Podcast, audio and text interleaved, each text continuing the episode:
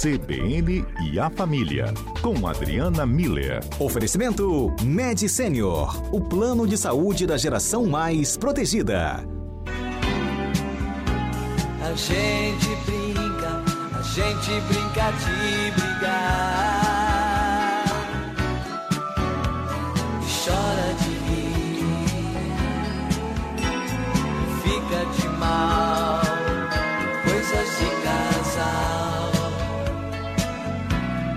Coisas de casal. Doutora Adriana Miller, essa música que ilustra aí a sua participação da banda Rádio Táxi, 1900 e andar para frente. É bem antiga, não sei exatamente a data, mas diz que é coisa de casal e é normal uma briguinha vez ou outra, discutir a relação. É, né, doutora? Não tem casal que não briga, tem, assim. Eu ainda não conheci, não, Mário. Eu tô achando que quem diz que não briga tá contando mentirinha. É. Mas, enfim, como a senhora propôs, eu acho muito pertinente a sugestão do seu tema hoje. Todo casal pode ter lá seus momentos difíceis, as crises. De volta conversando com a terapeuta familiar Adriana Mira. Me perdoe, doutora Adriana, houve uma falha na nossa comunicação. Espero que a senhora esteja nos ouvindo agora. A senhora já disse, olha, casal que não briga não existe. É igual santo vivo, né? Não tem. Exato. E aí, Hum. Mário, o, o que a gente, o que eu estava começando a falar é que assim, sim, todo casal vive alguma situação de, de dilema, de não concordar com alguma situação específica. Isso é típico da convivência dos seres humanos, né? São duas pessoas diferentes que estão ali. Só que quando a gente está diante das crianças, a gente precisa ter alguns cuidados. Porque o que, que a gente precisa entender, Mário, que eu acho importante? Os filhos, eles, principalmente os filhos pequenos, eles sabem que os pais são maiores, por uma questão óbvia de percepção, né? E eles também sabem que, ele não, que eles não entendem o mundo dos adultos. Isso faz com que eles considerem muito a, a, a autoridade, vamos dizer assim, dos pais, mesmo quando as crianças pequ pequenas fazem pirraça e desafiam os pais. Isso a gente pode falar outro dia sobre esse ponto específico de criança desafiando a autoridade de pai e mãe. Mas essa compreensão de que os pais são maiores, os pais sabem de como esse mundo funciona, dá para a criança a sensação de confiança e de, de estarem protegidas. Sim. Imagina quando essa criança, que sabe que é pequena, sabe que não entende o mundo, confia nessas duas pessoas, vê os pais discutindo, se desentendendo, ou em algumas situações até brigando.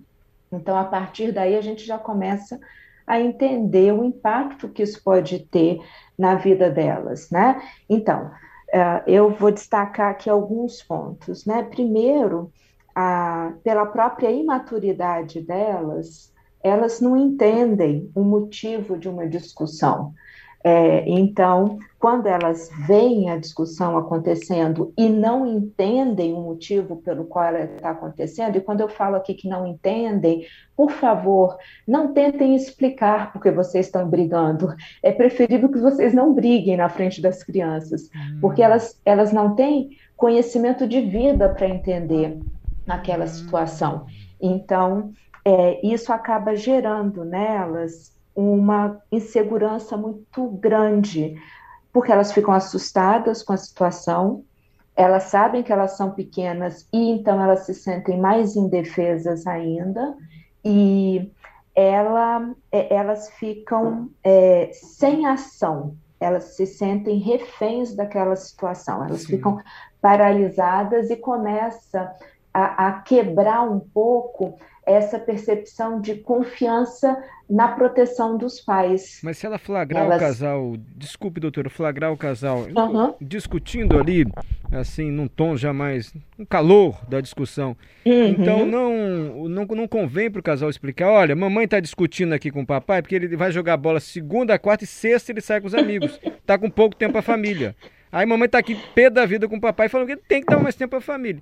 Explicar com essa delicadeza. Eu tô aqui, claro é, uhum. plagiando uma conversa que pode acontecer, assim, normalmente em Sim. casa, da outra forma Sim. também. Explicar não vai é... adiantar para a criança, não vai deixar ela mais segura. Então, Mário, essa conversa eu diria para os pais terem quando a criança está na escola ou em qualquer outro momento, não deixar para ter essa conversa ali na frente Entendi. da criança se a criança flagrar, vê só, dependendo da idade da criança, ela não sabe o que é conceito de tempo, ela não sabe o que é conceito de, de estar mais tempo com a família, uhum. segunda, quarta e sexta. Então, são explicações que, para o mundo racional dos adultos faz todo sentido. Para a criança talvez não faça, porque o pai está ali, depois não vai estar, tá, a mãe está ali, depois não vai estar, tá, sabe? O que ela precisa, o que uma criança precisa é ver a, o, os pais bem, a harmonia entre os pais. Sim. Até porque, Maria, era o segundo ponto que eu ia falar, é, a gente não vive falando para irmão, os irmãos não brigarem Sim, então sempre. a gente precisa também lembrar que a gente é exemplo, né? E se a gente está brigando, como é que a gente vai pedir para eles não brigarem depois, né? Então, é, como é que a gente vai fazer? Ok, se a criança entrou e pegou a gente, a gente vai respirar, vai entender que foram flagrados, assim como se estiverem transando e a criança abrir a porta, vão ter que entender que foram flagrados para tudo e conversa isso uma outra hora. E Sim. entende que não é o melhor lugar, a melhor hora e a melhor, o melhor jeito de entrar num acordo quando as crianças estão presentes, não é a melhor hora. Tem, tem muitos outros momentos para fazer isso, porque o dano que causa nesse, nesse ponto da, de ser referência e de serem as pessoas que dão a segurança para a criança, isso é o que a gente precisa proteger. Sim. Então, que os pais tenham maturidade para, um, encontrar, um, não provocar um ao outro, né, Mário? Porque eu vou voltar no seu exemplo aí fictício. Se já está nesse grau de, de tom de conversa, não é novidade para o marido que aquele dia, aquele horário e aquela demanda de ficar mais tempo com a família já. Então, assim, já é uma solicitação, vamos dizer assim, né? Então, Sim. normalmente essas discussões elas são recorrentes, são temas recorrentes. Então, primeiro, tenhamos maturidade de não provocar o outro, principalmente quando as crianças estão perto, e também cuidar para resolver as situações em momentos, ou discutir os pontos picantes, fazer a BDR, quando as crianças não estão presentes. Estão na escola, estão brincando com um amiguinho, estão dormindo, dormindo, eu, eu acho até fora de casa. Estão, na casa da titia, do vovô, da vovó, estão, né? É, foram com os amiguinhos em algum lugar, aí senta e conversa, sem a criança estar tá ali por perto, né? Já os adolescentes é um pouquinho diferente. Com os adolescentes, Mário, essa explicação cabe, ah, porque tá. eles já têm esses conceitos estabelecidos, né? A gente só tem que tomar muito cuidado com o adolescente para não criar a expectativa de que ele vai tomar partido. Filho é filho, filho não é advogado nem juiz. Então, a gente também precisa ter a maturidade de não envolver os nossos filhos em DR simples ou complicadas. Entendi. Né? Uhum. Não é papel de criança estar tá resolvendo o problema de adulto, não é papel de filho resolver problemas dos pais. Né? Então, eles não têm maturidade para isso. Um dia eles serão adultos e vão basear as escolhas de vida, as posturas de vida deles nesses exemplos que, ele, que eles receberam é, dos pais em casa. Então, e um, um, último ponto, Mário. Sim, pode falar. É... acho que suas dicas estão muito pragmáticas hoje para os casais, doutora. Se vai discutir a relação, não discuta quando as crianças estão em casa. Se é criança, não precisa explicar porque está discutindo, porque ela não vai compreender. Adolescente pode explicar mas ele não precisa tomar partido e você também não deve puxar o adolescente para o seu lado ali da discussão. Eu estou resumindo aqui as suas dicas, tá? Isso. E a terceira que a senhora dizer? E o que também é importante, Mário, é que é, a, as crianças elas precisam entender, os filhos precisam entender que os pais muitas vezes não concordam, não concordam um com o outro. Porque senão também cria um mundo de poliana, assim, de que tudo flui muito bem. Já basta os contos de fada para a gente ter que desconstruir depois na vida adulta, né? Sim. Entender que não existe príncipe encantado e nem princesa é, adormecida. É, então, a, eles, é importante que os filhos saibam que as pessoas divergem em, em opiniões, em expectativas, mas que elas podem conversar e conversando encontrar soluções. Isso é importante dos filhos presenciarem. Legal. Tá? Então, no, num momento de família, vou voltar ao teu exemplo fictício do futebol, né? Uhum. O, o marido poder virar e falar assim, então, essa semana o futebol foi troquei, eh, tiveram que trocar o futebol para para sábado. Mas aí eu estava pensando que o programa que a gente ia fazer sábado, a gente joga para o domingo para a gente poder ficar junto em família. Entendeu? Entendi. E, e a, a, a esposa, nesse diálogo fictício, entender que ali está está sendo uma consideração a demanda dela e ela poder dizer então, ah, então tá bom, então nós vamos, a gente vai, por exemplo, no sábado para a casa da mamãe, da vovó, né, para passar uma tarde lá, ou vamos para o cinema assistir um filme, ou vamos passear na praia, né, andar de bicicleta com as crianças, você encontra com a gente lá depois os problemas, as conversas, elas podem ser, é, é, pode a, aparecer para as crianças como elas realmente são respeitosas, em busca de soluções que contemplem todos os membros da família, que todo mundo se sinta ouvido, reconhecido, respeitado, podendo ter seu, seu, seu espaço individual é, é, funcionando, mas o espaço familiar também sendo contemplado. É, isso é importante. O que a gente costuma dizer com muita frequência, Mário, é que a gente, as crianças costumam ver os pais brigando e nunca veem os pais resolvendo o conflito.